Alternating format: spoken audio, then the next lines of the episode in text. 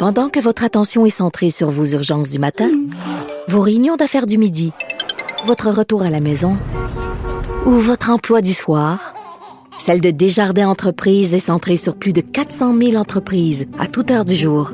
Grâce à notre connaissance des secteurs d'activité et à notre accompagnement spécialisé, nous aidons les entrepreneurs à relever chaque défi pour qu'ils puissent rester centrés sur ce qui compte, le développement de leur entreprise.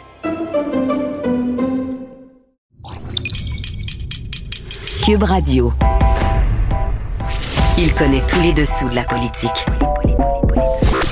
Chef du bureau d'enquête de l'Assemblée nationale. Antoine Robitaille. Là-haut sur la colline. Là-haut sur la colline. Cube Radio. Bon mercredi à tous. Aujourd'hui à l'émission, on s'intéresse au travail des journalistes sur les collines à Québec et à Ottawa depuis le début de la pandémie. Ils ont perdu un accès direct aux élus qui désormais ne leur parlent uniquement que lorsqu'ils le veulent bien. Accès que les gouvernements refusent de leur redonner en prétextant la pandémie. On en discute avec Marco Belair-Serino, président de la Tribune de la presse et accessoirement reporter au Devoir, et Guillaume Saint-Pierre, chef de bureau parlementaire à Ottawa, pour le journal. Mais d'abord, mais d'abord, j'ai interviewé hier un député qui voulait répondre à une interview que le ministre de la Famille, Mathieu Lacombe, m'a accordée lundi. Antoine Robitaille. Il décortique les grands discours pour nous faire comprendre les politiques. Là-haut sur la colline. Mon prochain invité a demandé formellement à l'Assemblée nationale vendredi dernier la démission du ministre de la Famille, Mathieu Lacombe, qui était d'ailleurs notre invité hier. C'est Marc Tanguay, député de La Fontaine, porte-parole de l'opposition officielle en matière de famille. Bonjour. Bonjour, Monsieur Robitaille. Bonjour, bonjour. Pourquoi euh, remplacer le ministre de la Famille? Pourquoi doit-il démissionner ou doit-il être démissionné, comme on dit? Euh, ben écoutez, je pense qu'il ne tente plus de répondre aux questions. J'ai écouté votre entrevue qu'il vous a accordée hier Oui. de façon très attentive. Et vers la fin de l'entrevue, quand vous leur avez dit, écoutons, euh, Monsieur le ministre, vous leur avez euh, fait l'annonce le matin, le vendredi matin de l'interpellation. Vous avez annoncé des allègements administratifs. Pourquoi vous ne l'avez pas fait avant, en début de semaine, par exemple? Et je vous invite à les réécouter. Sur le coup, j'ai dit ça se peut pas, il a pas dit ça. Il Ouais. a dit textuellement pour éviter de passer possiblement à travers deux périodes de questions là-dessus, Ben oui. mardi et jeudi. Monsieur Robitaille, je vous prends en témoin. C'est la première fois, moi, que j'entends un ministre de façon aussi candide dire j'ai fait mon annonce délibérément le matin, le vendredi matin, à dernière minute. Moi, j'avais un point de presse à 9 heures, lui, il en a fait un à 9 heures, puis ça commençait à 10 heures, parce que je ne voulais pas répondre aux questions, possiblement que j'aurais eu mardi et jeudi. Alors, à votre question, pourquoi vous, vous, vous croyez qu'il n'est plus l'homme de la situation? Quand un ministre, puis ça participe de la responsabilité ministérielle, vous le dit sur les ondes, puis vos auditeurs l'ont entendu, que lui, non, il voulait faire ça à la dernière minute parce qu'il voulait pas répondre aux questions des oppositions. Je- je- honnêtement, je ne sais pas, vous, M. Robitaille, vous allez dire c'est vous qui posez les questions, vous avez ouais. raison, mais moi, j'ai pas entendu ça.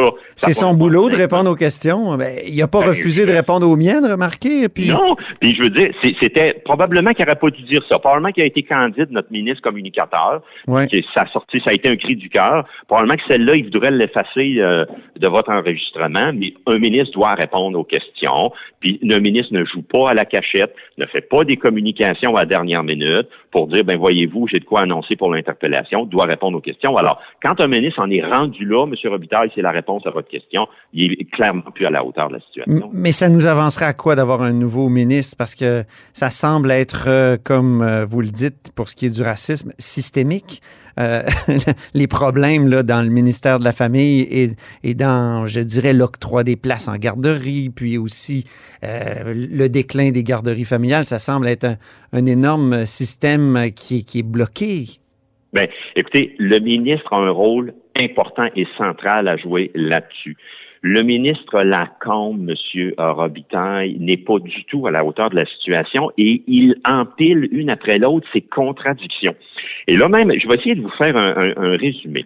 Quand il est arrivé, ils ont été élus en octobre 2018. Gros point de presse la veille d'une interpellation le 20 février. Gros point de presse le 19 février. Il y a un pattern, hein? Il y a toujours un pattern. Alors, le 19 février 2019, il fait un point de presse et il dit, moi, je vous le dis, je vais livrer 13 500 places en 18-24 mois top chrono. Mhm. Ça, ça finissait février de cette année, février 2021. Il en a livré sur les 13 500 2022, ce qui est 15% 15% c'est un échec total. Alors, lui, il dit en février 2019, 18-24 mois, 13 500, on est capable de livrer ça. Hier, à votre entrevue, M. Robitaille, qu'est-ce Mhm. qu'il vous a dit? Il vous a dit, je le cite, on avait réalisé qu'il y avait des lourdeurs administratives qui sclérosaient le système et tout ça pour développer les places. Il dit, on l'avait réalisé en 2019, peu de temps après être arrivé. Comment peut-il, M. Robitaille, faire en sorte de dire hier à votre entrevue, on le savait depuis 2019 qu'il y avait des lourdeurs administratives qui rendaient quasiment impossible de Ben développer oui. des places. Pourquoi avoir Mais nous promis? l'avoir promis Ben oui. le- durant le même point de presse que c'était top chrono, 13 500 places, 18-24 mois. Ça, c'est la première contradiction flagrante. J'en ai une autre, M. Robitaille, contradiction flagrante. Avez-vous, je ne le sais pas, mais sur le site, c'est public, là, les, nos auditeurs, vos auditeurs peuvent y aller sur le site du ministère de la Famille. Le nouveau processus déposé vendredi matin, on voit dans quel contexte pour pas répondre aux questions, processus de développement des places, il dit là-dedans qu'il fait passer, qu'il gagne 12 mois. Il fait passer le processus, puis c'est ça qui va lui permettre de livrer ce qu'il n'a pas pu faire à date. Il fait passer, savez-vous quoi? De moins 12 mois. Il réduit de 12 mois en passant de 17 à 9 éta- étapes. Ouais. Mais sur son calendrier, savez-vous quoi? Il fait passer ça de 36 à 24 mois. Ben, de 36 à 24 mois, euh, Monsieur Robitaille, Mhm. on revient au même délai initiaux de 18-24 mois. Il ne peut pas dire que ça participe d'une accélération des places quand il promettait déjà. Puis, écoutez, il a dit avant ça qu'il avait fait passer le processus de 48 mois à 36 mois. Alors, je ne sais pas comment il calcule ces choses, mais ça fait ça fait bientôt trois ans, donc 36 mois qu'il est là. Comment peux-tu le dire qu'il a fait passer le processus de 48 mois à 36 mois, puis que là, il se propose dès maintenant, là, c'est plus 36 mois, c'est 24 mois. Alors, quand on regarde, et il nous avait dit, puis ça, c'est l'approche CACIS. C'est correct? La L'approche CACIS, c'est dire jugez-nous sur les résultats. Ben, les résultats, puis écoutez, c'est la faute à tout le monde. C'est la faute des libéraux, c'est la faute du réseau, c'est la faute de la pandémie. Est-ce que Ben, c'est pas un peu la faute des libéraux, effectivement, qui Non, n'ont pas non, mis assez pourquoi? de projets dans le ce qu'on appelle le pipeline? Ben, le pipeline, euh, si c'était le cas, M. Robitaille, euh, euh, comment le ministre pourrait venir nous dire en 2019, je vais en réaliser 13 500 parce que lui, le 13 500, il faut se poser la question, ça revient à ça, M. Robitaille, d'où prenait-il en février 2019 son 13 500? C'était son 2 500 à lui promis. Et c'était le 11 000 qui était déjà dans le pipeline, M. Robitaille. Il était déjà là, le 11 000, puis l'argent était déjà disponible. Ça, c'est une chose. Deuxième des choses, on a creusé davantage et depuis euh, la dernière fois qu'on qu'on s'est croisé là-dessus dans les derniers mois, on, on- on précise les données. Savez-vous que sur les 13 500 promises, il y en a livré 2022? Mais savez-vous que sur les 2022, Ah, c'est moins que les 2500 qu'on dit toujours? Ouais, ben, ça, les chiffres, lui, je pense que ça, c'est des chiffres du 31 décembre 2020. OK. Alors, vous pouvez être certain que durant les crédits, on va dire, est-ce qu'il y en a réellement 400 qui, depuis janvier 2021 à mars, est-ce qu'il en a réellement créé 400? Ça, on fera le, on fera le calcul là-dessus. Mais sur son 2022, son 15% du 13 500, il y en a 475 qui, de- qui sont de ses places à lui. Alors, quand tu dis c'est de la faute des libéraux, il n'y avait pas de place disponible dans le pipeline. Sur son 2022, il y en a 1547, les trois quarts, qui étaient les projets de 2011, de 2013 puis de 2018. Alors, son vrai bilan à lui, c'est 475 en plus de deux ans. ouais, c'est Et là, c'est familique. vient là. de nous. C'est, ouais, ben, sans mauvais jeu de mots, là, ouais, oui, c'est, c'est un échec total et retentissant. Puis moi, là, je, je, ça, ça me dépasse. Quand tu dis, je reviens là-dessus, c'est la faute des libéraux, c'est Mhm. épouvantable. Ben, les libéraux, eux autres, en 14-18, ils en ont livré 12 500. On en a livré 12 500. Et je ne prends pas, M. Robitaille, les chiffres de 2014. On est arrivé au pouvoir en avril 2014. Je commence à compter en 2015, 2016, 2017, 2018. C'est 12 000. OK. 12 000 divisé par 4 ans, ça fait 3 000 par année. Puis lui, il était, même si je prends celle qui était déjà dans le pipeline, là, je prends les 2022, lui, il est à un tiers de cela. Il vous a traité de schtroumpf grognon? Est-ce que vous êtes reconnu? Est-ce que Oh, vous n'êtes ben pas un peu grognon? Ben, écoutez. Parce qu'il paraît que vous êtes super drôle. Il y a quelqu'un qui m'a dit Hey, tu connais pas Marc Tanguay, il est tordant. Euh, Est-ce qu'en public, vous n'êtes pas euh, quelqu'un de, de grognon un peu, non? Non, euh, ben, écoutez. Euh, Tu sais, votre colère sur le jogging de, de Simon Jolin Barrette. ou- Ouais, ouais, c'est ça, c'est ça, c'est ça qui a occasionné un autre écart de séance à ce moment-là, mais Oui. qui est derrière nous. Euh, mais écoutez, moi, euh, si euh, si c'est le, le, le, le, prix à payer que de se faire insulter par le ministre parce qu'on met de la passion dans ses dossiers puis qu'on se contente pas d'un échec aussi, retentissant, moi, je pense que je fais mon travail. Puis je pense que c'est la façon de défendre le dossier. Puis moi, il y a une chose que je respecterai toujours, M. Robitaille, c'est la compréhension des dossiers, une vision claire puis une compétence. Ce que je ne retrouve pas chez Mathieu Lacombe. Quand je lui dis ça, c'est clair que ça fait pas son plaisir. C'est clair qu'à ce moment-là, il va dans l'insulte, mais qu'il fasse attention parce que vous savez qu'il y a un grand schtroumpf dans cette équipe-là. Oui. Qu'il fasse attention qu'un matin, il ne se fasse schtroumpfer. Puis je vous laisse trouver le verbe auquel je, fasse réfé- je fais référence. Dites-moi, euh, euh, Monsieur Tanguay, vous êtes aussi porte-parole en matière de mode de scrutin. Or, Oui. il y a- il y, a un projet de loi, on change un peu de sujet, là, je, je m'excuse, mais c'est intéressant, je trouve, parce que le Parti libéral est contre le changement de mode de scrutin. Puis là, il y a un projet de loi qui tarde à être appelé, euh, un projet de loi qui va créer un référendum en 2022, le 3 octobre 2022. Or, s'il n'est pas adopté, bientôt, euh, même qu'il aurait dû être adopté avant, parce que le directeur général des élections a dit, si vous voulez que j'organise un référendum, il faut que ça soit adopté Oui. avant le 1er février 2021. Or, euh, on est euh, à la mi-mars. Donc, euh, est-ce qu'il est trop tard? Est-ce que ça fait votre affaire qu'il soit Non. trop tard, dans le fond? Parce que vous aimez Non. pas le nouveau mode de scrutin qui est proposé, la, Ben- la proportionnelle mixte compensatoire. Oui, oui, tout à fait. Puis même, je veux dire, les gens représentant le mouvement Démocratie Nouvelle euh, que vous avez déjà croisés et, et ceux qui participent. Puis j'avais écouté votre entrevue Oui. euh, de l'auteur d'un livre. euh, Julien Verville. Mhm. Exactement, dont j'ai reçu copie et tout ça. Nous, on est prêts à faire le travail. Sur le nouveau mode de scrutin, nous, notre position est très claire. On n'a pas signé, nous, l'entente de mai 2018, contrairement à François Legault. Euh, nous, on, on considère que le projet de loi 39 ne serait pas une avancée pour la démocratie québécoise. On ne perd aucune occasion de réfléchir pour la, la, la, la, bonifier, mais ça, le PL39, pour nous, on votera pas pour le projet de loi. Ceci dit, nous, là, on sera jamais l'opposition officielle une force pour bloquer ou faire perdre du temps ou quoi que ce soit. Et ça, le gouvernement, probablement que ça les embête, parce qu'ils peuvent pas nous mettre le singe sur le dos. Le gouvernement est face à sa propre turpitude. Moi, quand il, moi là, j'étais dans mon bureau à Québec en mai 2018 quand j'ai vu François Legault signer l'entente, main sur le cœur. Et j'avais interpellé de mes amis du Parti québécois à l'époque, j'avais dit, vous le savez qu'il est en train de vous rouler dans la farine? Puis mes amis du Parti québécois me disaient, ben écoute, Marc, on n'a pas le choix que de le prendre au mot puis de, de voir s'il va respecter sa parole. Mais Écoutez, moi, j'ai il roule pas plus. Il, roule, il, roulait pas plus dans la farine, euh, comment dire, les, les électeurs que Jean Charest quand euh, en 98, entre 98 et 2003, il arrêtait pas de dire qu'il fallait changer de mode de scrutin parce qu'il avait perdu le vote populaire en 98. Ah ben là, si vous me partez là-dessus, Jean Charest avait déposé un avant-projet de loi par Jacques Dupuis. Oui. Par la suite, il y avait eu une consultation populaire. Benoît Pelletier. François Ouimet. Oui. Benoît Pelletier l'avait récupéré. Consultation populaire. On avait fait le tour. On exclut la personne qui parle. Ils avaient fait le tour du Québec. Ils avaient remis un rapport et ainsi de suite. Et il n'y avait pas de consensus sur ce que l'on voulait parce que le diable est dans les détails.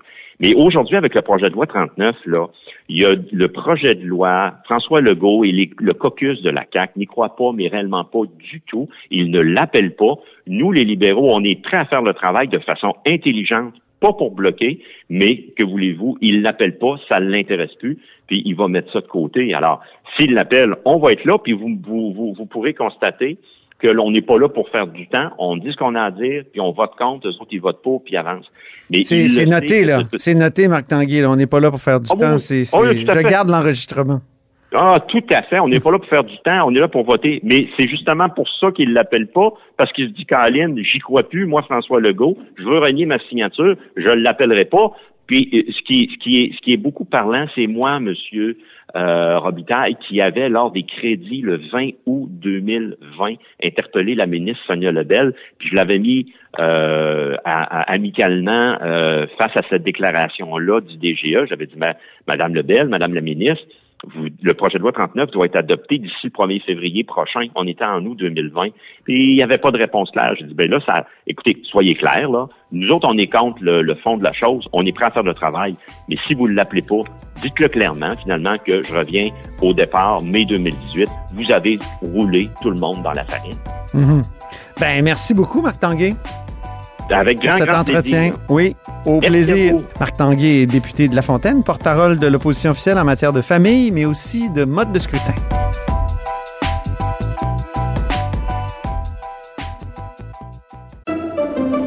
Pendant que votre attention est centrée sur cette voix qui vous parle ici, ou encore là, tout près ici, très loin là-bas, Celle de Desjardins Entreprises est centrée sur plus de 400 000 entreprises partout autour de vous.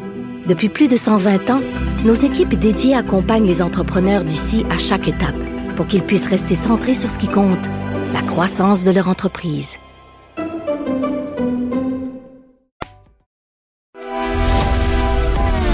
Grand philosophe, poète dans l'âme, la politique pour lui est comme un grand roman d'amour. Vous écoutez Antoine Robitaille, là-haut sur la colline. Elle m'a dit, elle m'a dit d'aller siffler là-haut sur la colline, de l'attendre avec un petit bouquet d'églantines. La pandémie a limité le travail quotidien des journalistes parlementaires, tant à Québec qu'à Ottawa. Il leur faudra travailler fort pour retrouver leur accès direct euh, aux élus. On en parle avec Marco Belair-Sirino, président de la Tribune de la presse euh, et accessoirement reporter au Devoir, ici sur la colline à Québec. Bonjour Marco. Bonjour Antoine. Aussi à Ottawa, on va rejoindre Guillaume Saint-Pierre, chef du bureau parlementaire du journal. Bonjour Guillaume. Salut Antoine. On va commencer par écouter un extrait d'une interaction entre Claudie Côté de TVA Nouvelle et une attachée de presse euh, du gouvernement du Québec. On n'est pas autorisé à se dans les corridors, désolé. Oui, on a le droit de se dans les corridors. J'aimerais savoir Marco Belair-Serino, est-ce qu'on a effectivement perdu le droit de s'adresser de façon impromptue, improvisée euh, aux élus, aux ministres euh, dans, dans, le couloir ici à Québec? Non. Alors, les membres de la tribune de la presse peuvent poser des questions aux élus dans la mesure où ils respectent les euh, consignes de la santé publique, notamment le port du couvre-visage et le respect du 2 mètres. Ah, OK. Donc, on n'a pas perdu ce droit-là. Non. Ah, alors, c'est Claudie qui avait raison dans l'extrait euh, euh, qu'on a écouté. Claudie avait tout à fait raison. Puis, elle avait le droit d'interpeller euh, le membre du gouvernement, la membre du gouvernement. Mm-hmm. Puis, en fait, c'est de la responsabilité des journalistes de poser des questions. le ministre peut, ou la ministre peut décider de ne pas y répondre ou d'inviter le journaliste aller la poser dans un autre endroit de la colline parlementaire qui permet euh, une plus grande distanciation avec les journalistes, mais les impromptus de presse, euh, comme celui de Claudie, étaient tout à fait euh, autorisés. Et ce, depuis le début de, la pandémie, surtout du retour des travaux parlementaires en mai dernier, en mai 2020. Euh, C'est ça. En fond, on n'a jamais abdiqué euh, ce pouvoir-là. Ce droit-là n'a pas été mhm. enlevé depuis euh, l'arrivée de la COVID-19. Dans les faits, il y a eu moins de mêlées de presse. il y a aussi eu bon, les conférences de presse quotidiennes du premier ministre vers c'est vers lui que toutes les communications du gouvernement ont été concentrées au fil des derniers mois. Mais euh, les journalistes n'ont euh, jamais perdu le, privilège de poser des questions euh, aux membres du gouvernement et mhm. aux membres de l'Assemblée nationale. Guillaume Saint-Pierre à Ottawa, qu'en est-il sur la colline là-bas du Dominion? Ouais. Ben, moi, je trouve chanceux déjà d'avoir des, des gens qui se promènent dans les corridors, dans les couloirs du Parlement, parce que nous, ici, il y, a, y, a, à peu près personne. le Parlement est, est, vide depuis, depuis presque un an maintenant.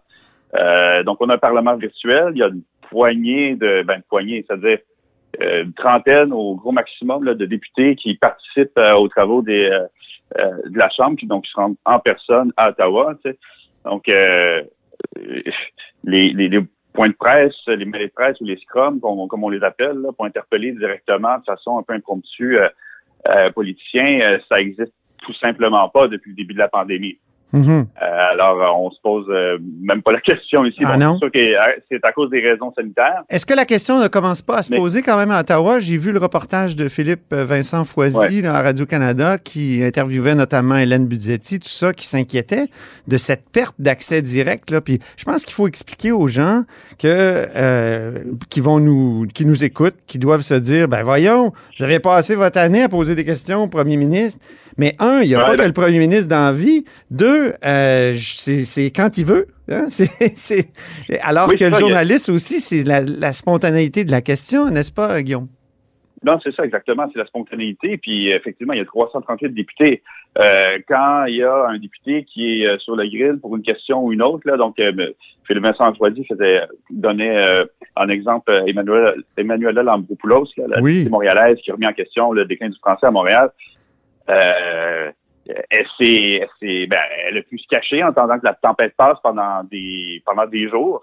Euh, tandis que si euh, elle avait été au Parlement, ben, on aurait pu euh, lui poser une question dans un corridor, lui- un peu lui courir après puis lui dire ben écoutez là vous nous devez des comptes qu'est-ce que vous pensez réellement? Répondez-nous mais là C'est on n'a pas cet accès-là et c'est et c'est important. C'est pas parce que le premier ministre, dans un discours euh, plutôt scripté, là, euh, deux fois par semaine, nous parle que euh, on a, on peut dire que euh, on a un accès parfait euh, aux députés ou à l'information. là. Ça, c'est, euh, faut pas, faut pas croire ça. Là. Marco Ouais. Bellers-Rino, oui? Ouais, je voudrais aussi ajouter, c'est pas euh, les, les, les journalistes veulent pas poser des questions uniquement aux euh, membres euh, du gouvernement. Mhm. Il y a aussi des questions euh, qu'ils souhaitent poser à des membres de, de groupes d'opposition. Par exemple, Pierre Arcan, euh, Oui. l'ancien chef intérimaire du Parti libéral du Québec. on l'a pas revu sur la colline parlementaire depuis ses vacances au Barbade, là, qui ont posé un, certain nombre de questions et suscité un certain nombre de Ben oui. réactions. Mais évidemment, les journalistes avaient des questions à lui poser, mais il ne s'est pas présenté ici. Mais s'il s'était présenté ici, c'est sûr que euh, on pousserait. Puis euh, on voudrait lui poser des questions. Puis c'est évident que les partis politiques font tout en sorte pour pas euh, euh, nous offrir, euh, je dirais pas nous offrir En en, pâture. pâture, c'est ça, euh, les, les, les, les députés qui sont euh, dans la controverse. Alors, c'est pourquoi des impromptus de presse, des mêlées de presse existent. Donc, euh, on les croise dans le corridor, on, on les accroche de façon euh, imagée, évidemment, là, pas concrètement, avec les mesures de distanciation. Puis, on leur pose des questions. Puis, s'ils ne veulent pas y répondre à ces questions-là, ils peuvent poursuivre leur chemin. Mais euh, mon rôle comme président de la tribune ici à Québec, c'est de protéger leur droit de poser ces questions. Voilà, exactement. Ouais. Ben, c'est ça. On sent que la, Oui, on Guillaume. sent un peu que la, la pandémie a, a le dos large. C'est facile pour les pour les euh, pour les élus, les partis, de, de, de justifier le fait qu'ils ne soient pas à l'Assemblée nationale, qu'ils ne se présentent pas en personne, euh, en, en disant que c'est pour euh, respecter la distanciation physique et tout ça, mais on, on, on sent très bien que ça serait, ça serait possible d'organiser des, euh, des impromptus de presse. Oui. Mais Ou même pas les organiser. Euh, Ben oui, les ça, tenir, oui, parce qu'après tout, quand on, on va euh, dans n'importe quel magasin, qui sont ouverts, je tiens à le rappeler, là, euh, on parle à, au- au- à la personne qui nous sert, euh, on s'adresse à lui, on a notre masque. euh, quelle différence entre ça et poser une question dans un couloir euh, à bonne distance du oui. Parlement?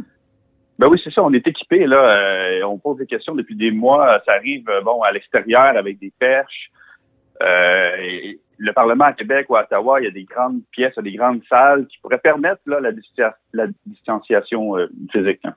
Et dans le reportage de Foisy, il y avait Mm. un aveu incroyable de Yann Plante, qui est un ancien euh, attaché de presse de Denis Lebel, je crois, Guillaume Saint-Pierre, hein, et, et qui disait qu'il est maintenant chez Tact et qui disait, ben oui, c'est sûr, c'est une occasion d'avoir beaucoup plus de contrôle sur le message. Bien, évidemment, ici, c'est sûr que les euh, communications euh, sont dirigées vers, euh, bon, depuis euh, près d'un an, le trio du premier ministre François Legault, là, et le ministre de la Santé, là, Daniel McCam, Oui. puis maintenant Christian Dubé, directeur national de santé publique.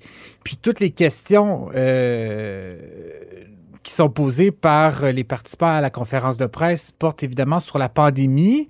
Puis parfois, euh, c'est ça, les journalistes euh, agissent avec une certaine retenue lorsqu'ils abordent des questions qui ont aucun Oui. rapport ou le rapport est assez mince entre la- avec la pandémie parce qu'on sait très bien que les conférences de presse sont diffusées sur, euh, en direct sur les grands réseaux. Euh, donc, une certaine retenue, mais en même temps, le- les réponses, il y a un seul message, puis c'est celui du premier ministre. Donc, il n'y a pas de contradiction parce que lorsqu'on. C'est un rêve pour le premier ministre. Ben, Je me souviens de Jean Charest qui avait message. tout rapatrié les communications de tous les, les ministères au sein du conseil exécutif. C'est encore comme Mm. ça aujourd'hui. C'est c'est co- encore comme ça Ouais. Aujourd'hui, effectivement. Ça n'a pas changé sous la CAQ. Mais le premier ministre a toujours voulu contrôler les communications. Or, la pandémie lui en donne une occasion rêvée, non?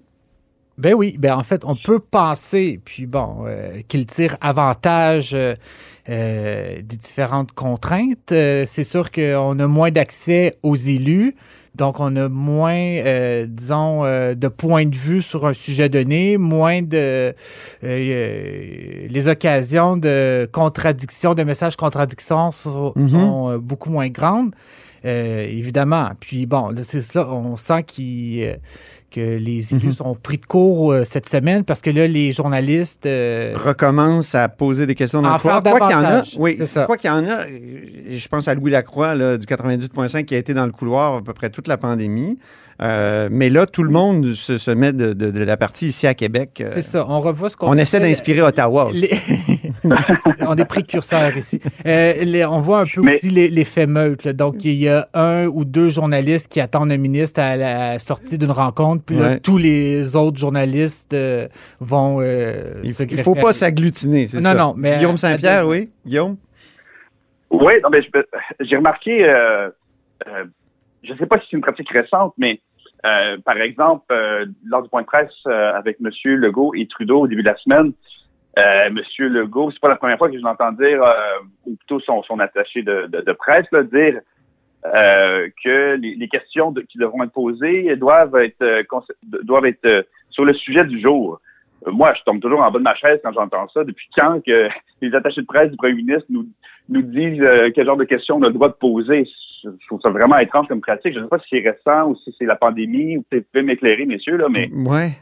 Ça, ça arrive des fois, mais on n'obéit pas toujours Ouais, à cette consigne. C'est ça, moi, ça me surprend pas qu'ils le demandent, ils le disent, mais euh, ça me surprend quand les journalistes euh, obéissent à cette consigne-là euh, de tout temps et ils essaient que Mhm. d'o- d'orienter les, les questions sur le, le- le- le sujet du jour, mais c'est sûr que les journalistes ne peuvent pas laisser passer des, des controverses ou des questions d'actualité. Cette semaine, c'était le va- vaccin d'A- d'AstraZeneca Ben oui. qui, fait, qui, qui a suscité des craintes, puis les questions des journalistes étaient tout à fait légitimes. Ouais. Puis encore une Ben fois, euh, que les premiers ministres veulent y répondre ou non, ça, ça m'importe peu. En Mm. fait, on veut des réponses, mais c'est surtout le droit des journalistes à les poser, ces questions-là, là, qui est important. Parlons du budget euh, avant de, de Mm. Terminer, parce que le budget cette année, c'est un moment fort. C'est toujours un moment fort de la vie parlementaire, mais cette année, ça va être très particulier. Habituellement, il y a un huis clos à Québec comme à Ottawa. Il y a beaucoup de questions aux fonctionnaires qui sont posées aussi là, de façon impromptue. C'est comme un énorme briefing technique. Euh, c'est important ce moment-là. Or, euh, Guillaume, euh, tu me disais au téléphone tout à l'heure qui, qui, vous n'aurez pas de copie papier, qu'il n'y aura pas de huis clos à, à Ottawa. De quelle manière là, ça, ça va se Ouais. présenter, le budget, cette année? Justement, on avait une rencontre avec tous les chefs de bureau ce matin. On discutait un peu de, de tous les, les bâtons dans les roues qui sont en train de nous mettre pour qu'on comprenne mal le budget ou qu'on l'interprète à leur façon. Euh, parce que, bon, d'une part, euh, là, on entend dire qu'il y aurait peut-être pas de, de, de, de copie papier. Euh, je ne sais pas si ça vous est déjà arrivé de- d'essayer de digé- digérer en quelques heures euh, un, budget de 400 pages sur des PDF, là, mais c'est vraiment pas évident. Non, c'est vrai. Euh, D'autre part, je pense qu'il y aurait, aura pas de huis clos en personne, euh, ce qui rend difficile de, de coordonner le travail avec avec des collègues. Euh, et, puis, ce qui rend aussi difficile l'accès à des fonctionnaires, parce que dans les huis clos, il y a les, chaque média a- a- invite des experts, mais il y a aussi une, une brochette de fonctionnaires euh, de chaque département à qui on peut s'adresser pour Mhm. euh, pour, euh, pour répondre donc à nos questions précises sur euh, les données, les chiffres, les politiques et tout ça, là, pour essayer de, de- mieux comprendre. Euh, de quelle façon est-ce qu'on va avoir accès à ces gens-là? Euh, est-ce qu'on va avoir accès à ces gens-là? C'est pas encore clair en ce moment. Puis donc, euh, on essaie de négocier avec le gouvernement et le ministère des Finances euh, pour, euh, pour qu'on ait accès à ces ressources précieuses là, pour nous. Là. Marco Bellasino, ici à Québec? Oui, alors ici, on se dirige vers euh, un huis clos hybride, donc en présentiel, un mot, euh, oui.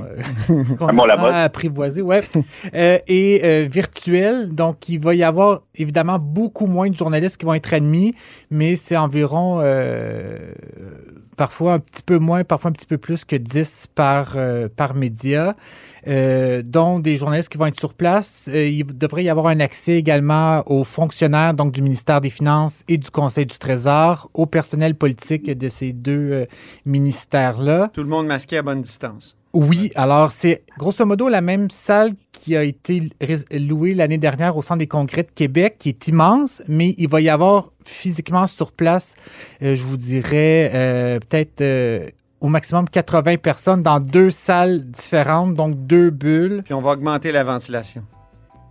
Euh, on, on, peut le souhaiter. Très bien. J'extrapolais. Ben, merci à vous deux. Merci Marco Bellard-Cirino, président de la Tribune de la presse ici à Québec. Et merci Guillaume Saint-Pierre, chef du bureau parlementaire du journal à Ottawa. Merci Antoine. Merci messieurs. Et c'est tout pour La Haut sur la Colline dans ce mercredi. Merci beaucoup d'avoir été des nôtres. Euh, n'hésitez surtout pas à diffuser vos segments préférés sur vos réseaux. Et je vous dis à demain.